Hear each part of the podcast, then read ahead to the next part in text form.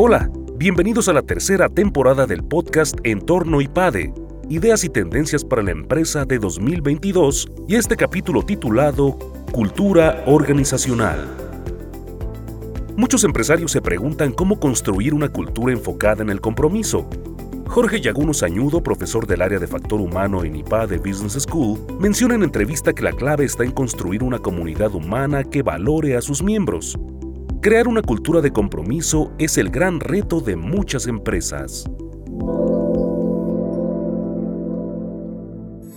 Una pregunta que me hacen con mucha frecuencia tiene que ver con cómo convertir, transformar, crear una cultura que esté enfocada al compromiso. En las organizaciones, evidentemente, aunque esto aplica en organismos gubernamentales, en organizaciones de apoyo social. El ser humano es eminentemente social, lo sabemos desde siempre, desde que vas a la primaria te lo repiten, por experiencia sabemos que nos gusta vivir en sociedad, nos complementamos, etcétera, pero a veces pensamos la cultura como algo simplemente espontáneo que se da, estás en un grupo de personas y eventualmente surge una cultura. En muchas empresas, la aproximación que tiene la dirección hacia la cultura de su grupo humano es precisamente esta, un cierto desenfado, un cierto tema de no me corresponde, es algo propio de ellos, saldrá de manera natural, y punto. En otras eh, organizaciones un poco más desarrolladas o con más estructura, pues se habla mucho del tema de la cultura de la organización, cuál es nuestra cultura, nuestros valores, nuestra misión y constantemente se busca establecer programas de desarrollo de las personas en las cuales se comuniquen estos idearios sobre lo que implica la cultura organizacional. La cultura humana se nutre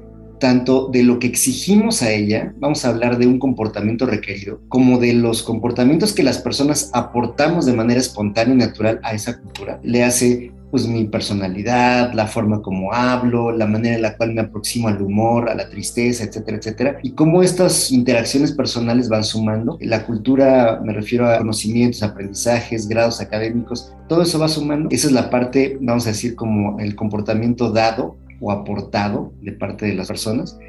Y finalmente hay un comportamiento que emerge, que es eso que llamamos la cultura espontánea. Ese comportamiento que emerge se nutre, decíamos, de lo que yo le pido a la organización y de lo que cada individuo de la organización contribuye de manera personal. Y con eso de pronto tenemos culturas pues, que a veces resultan muy dispares a lo que los empresarios quieren o buscan. Y en ocasiones nos preguntamos cómo logramos transformar la cultura, cómo le hacemos. Y lo que no nos planteamos es que quizás tendríamos que comenzar por plantearle a la dirección general que autoexaminara realmente qué es lo que está pidiendo y cómo está contribuyendo a la cultura. Porque no se trata de exigencias, no se trata tampoco de organizar un paseo al año y llevárselos a un lugar soleado o a un bosque y que hagan una serie de actividades al aire libre y con eso ya cambiamos la cultura de la compañía. Eso no funciona así. En la medida en que nosotros ponemos reglas, medimos cosas, mandamos un mensaje sobre lo que resulta importante eh, para las personas que evalúan a los demás, esta valoración organizacional. En la medida en la que una organización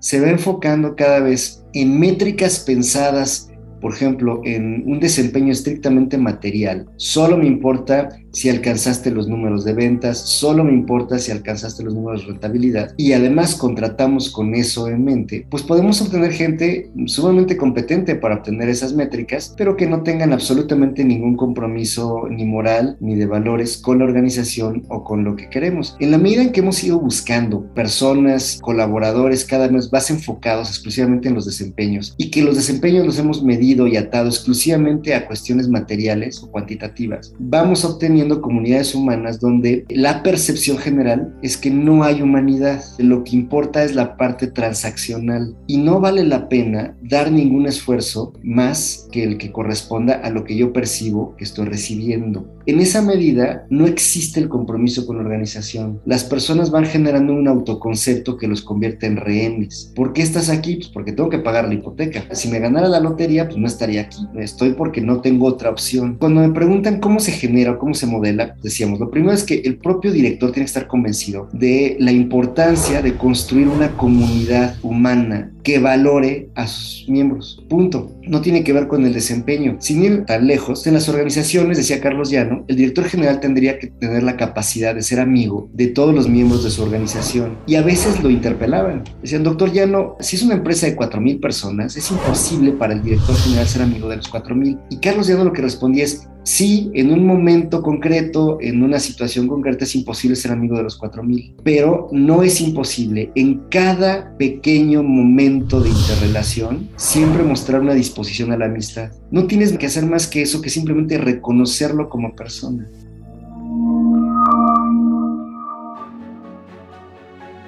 Suscríbete a nuestro canal de YouTube IPADE News Media y visita ipade.mx diagonal blog. Encuentra videos, artículos e infografías relacionadas con el mundo empresarial de la actualidad y no olvides compartir este contenido. IPADE, The World Calls.